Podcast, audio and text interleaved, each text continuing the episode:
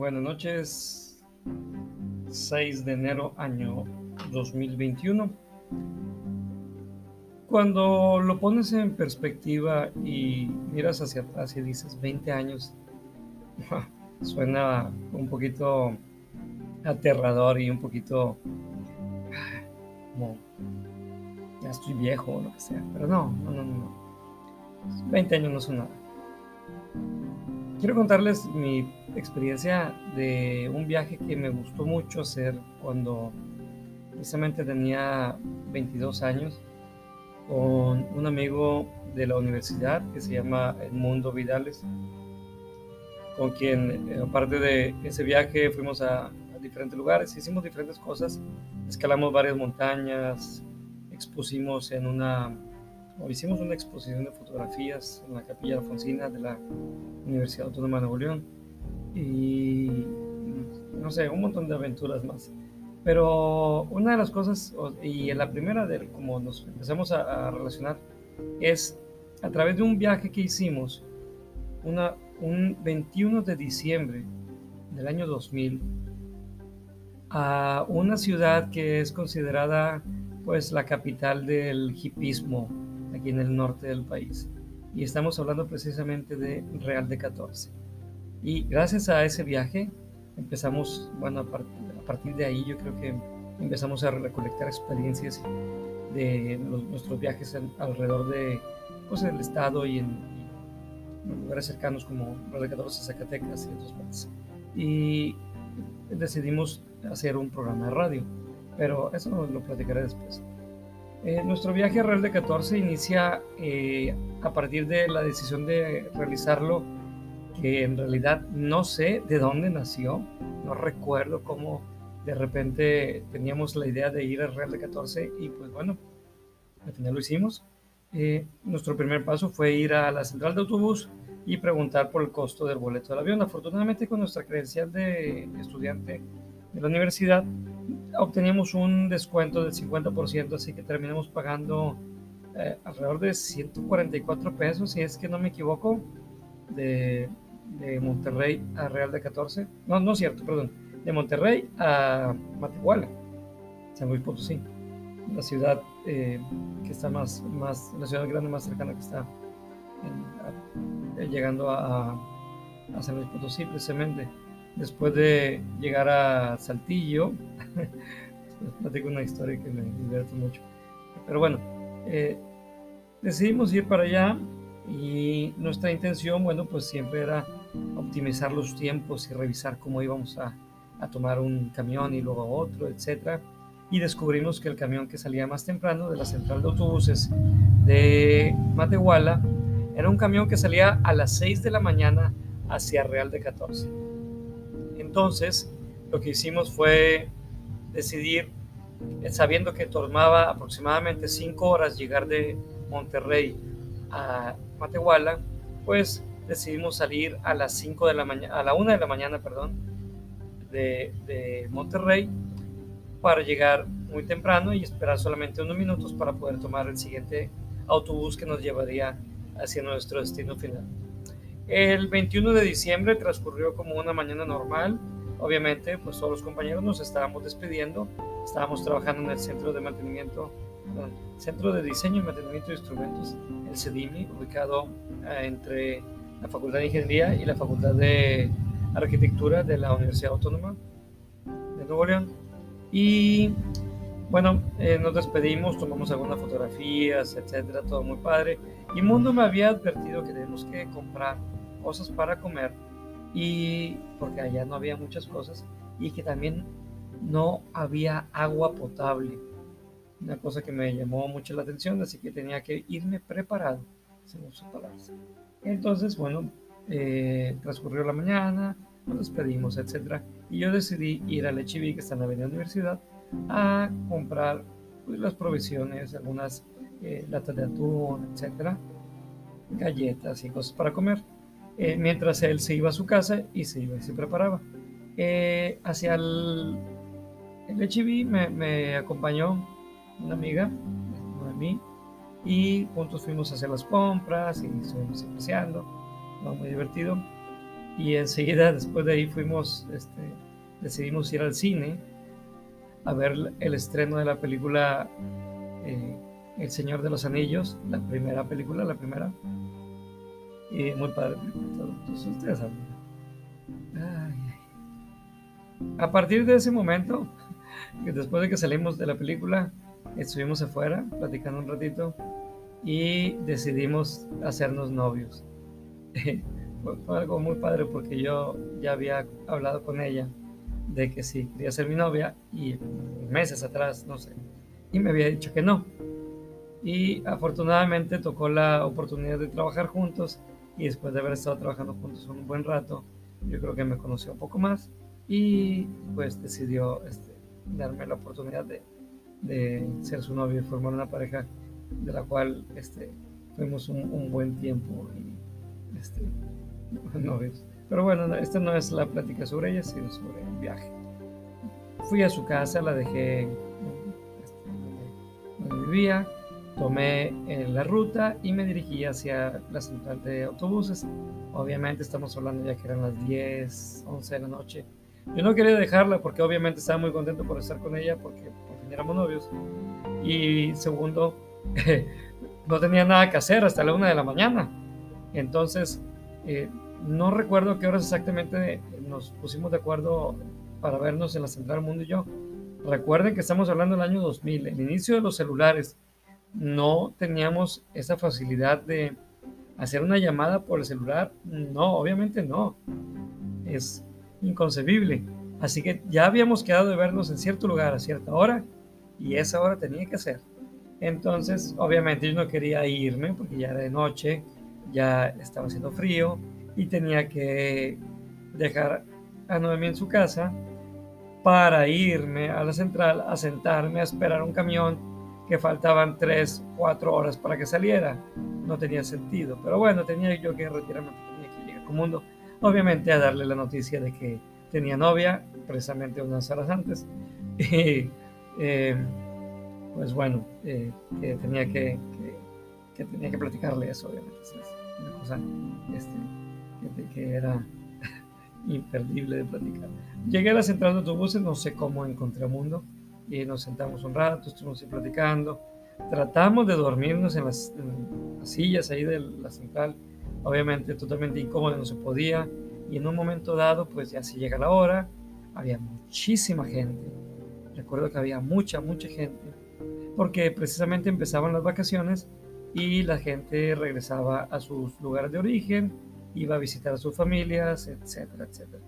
Entonces, eh, bueno, ya salimos hacia los andenes, tomamos nuestro camión y acertados ya tranquilamente empezamos nuestro viaje hacia Real de 14. Eh, todo normal, todo tranquilo, nos dormimos en el camino, tratamos de dormir, sí o no, poco, más o menos. Eh, llegamos a Real de 14 y bueno, llegamos a Matehuala y en donde tomamos, me encantó, llegar a Matehuala fue, fue increíble. Eh, todavía recuerdo muchachos y muchachas hippies vestidas así como con sus, no sé, vestimentas totalmente hippies este, y, sus flores en la cabeza y esto y lo que parecía una cosa tipo de los 60 así. Y dije, si esto es eh, Matehuala, que ni siquiera, o sea, todavía no llegamos a Real de 14, Real de 14 debe estar excelente. Estaba muy emocionado por llegar.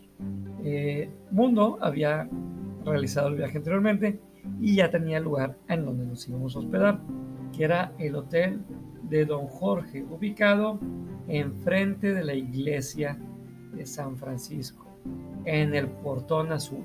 Ya sabíamos a dónde teníamos que llegar.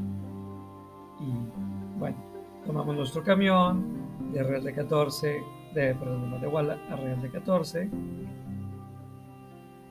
Eh, no, es mucho, no hay mucho que platicar sobre ese traslado. Solamente que al llegar a, el túnel o garrio que es el túnel que tenemos que cruzar para llegar hacia la ciudad, precisamente el 14, bueno, nos piden que nos bajemos del camión y que nos subamos a otro, a otro camioncito. Este camión era un poquito más bajito y un poco más estrecho, precisamente para que pudiera caber por las paredes del túnel y fue increíble. Eh, pasaba el camión súper pegado a las paredes, yo no sé cómo no lo hacía para, para rozarlas. Es, eh, es una cosa, wow, es un traslado de, más de un kilómetro, no recuerdo exactamente cuánto, pero se me hizo una eternidad, un túnel increíble, labrado sobre la piedra, con tecnología de hace más de 100 años.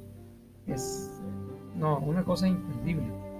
Del otro lado, llegamos a la ciudad, nos bajamos del camión y inmediatamente la gente del pueblo nos empieza a recibir con, pues que, tratando de vendernos las, estas piezas de como un bracito y una pierna y son no recuerdo el nombre precisamente, pero son este, como ofrendas que le haces al santo de la ciudad para que te cumpla eh, algún milagro que le estás pidiendo.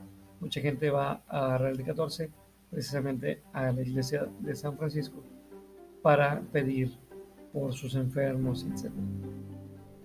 bueno, no les hacemos caso, vamos caminando por las calles de la ciudad, las calles empedradas, todo muy bonito, estoy muy emocionado, está muy padre la ciudad. Me encanta lo rústico, lo, antiguo y cómo se mezcla con la gente, con, con la venta de las, eh, artesanías que ofrecen ahí. Y bueno, eh, llegamos al lugar, afortunadamente, afortunadamente había lugar para hospedarnos. El Señor nos dice que van a ser 50 pesos por el hospedaje. Obviamente no esperes una suite en el Four Seasons, pero eh, bueno, era un cuarto y X, etc. Eh, con dos camas, un buró en medio. Y ese buró me sirve para escribir una de las cartas que lamento mucho haber perdido porque describía paso a paso lo que estábamos viviendo en el viaje. Y era muy chistoso porque lo iba yo comentando de la forma como me iba burlando del de mundo por las cosas que él hacía. Y era, terminó siendo un texto de unas cinco cuartillas en donde yo iba describiendo todo el viaje y me, encantó porque al final se lo regalé a Noemi para irle platicando qué es lo que iba haciendo yo en el transcurso del viaje. Una cosa que me pareció muy, muy, padre. Y espero que todavía tenga ese escrito. Es, muy divertido. me burlaba mucho del mundo porque las cosas que hacía. En la tarde decidimos eh, caminar por el túnel de regreso, una cosa sin mucho sentido, pero íbamos caminando, íbamos cantando canciones de los Beatles. Recuerdo, recuerdo haber cantado Yellow Submarine y Cross the Universe. Y del otro lado del túnel, ya cuando cruzamos el túnel por completo, recuerdo que había una piedra y decidí yo sentarme sobre la piedra, cruzarme los pies y ponerme en una posición como si estuviera haciendo meditación o yoga y, y Mundo me tomó una fotografía, ahí la tengo guardada. Regresamos por el túnel otra vez de vuelta hacia la ciudad y buscamos un lugar en donde cenar. No, no recuerdo exactamente que creo que comimos una hamburguesa afuera de la plaza principal. Creo, creo. Era 21 de diciembre y estábamos en, afuera, hacía un chorro de frío. Estábamos cenando, caminando por las calles de la ciudad y en eso volteo hacia arriba y veo una estrella fugaz. Y precisamente era el 21 de diciembre. Si sabes que el 21 de diciembre es el día en el que cae, hay una lluvia de estrellas. Entonces, poco coincidencia. Por eso, el 21 de diciembre para mí es muy importante porque me recuerda es que hay lluvia de estrellas. Me recuerda el viaje, mi primer viaje a Real de 14. Eh, tuve oportunidad de ir cinco veces, pero ese fue mi primer viaje. Eh, regresamos hacia donde estaba la iglesia y descubrimos que había una posada y había niños y había gente adulta y estaban ofreciendo eh, ponche sin piquete. Eh, y recuerdo haber tomado un par de vasos de, ponche, el mundo estaba sentado y en eso no sé por qué, pero empieza a juntarse hacia a mi alrededor muchos niños junto con, con la Piri, así se llamaba, que era una perrita que ellos traían. Le decían la Piri porque según ellos era como una pirinola. Entonces le decían la. Era, era, una perrita que ellos traían. Y de hecho hay una fotografía donde estoy con todos los niños, todos los niños risa y risa, plática y plática, muy divertido todo.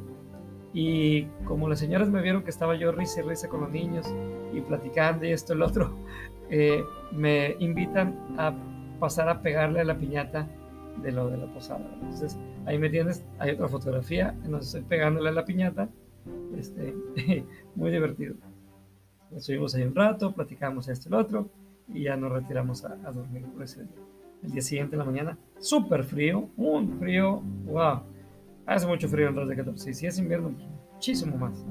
Eh, decido ir a misa, era domingo, el día que, que platiqué era, era el sábado, el domingo voy a misa en la mañana temprano y ya la gente que estaba en la, que estaba en la misa me empiezan a ver y, me reconocen y me invitan a pasar a leer las lecturas de la, de, la misa de, de.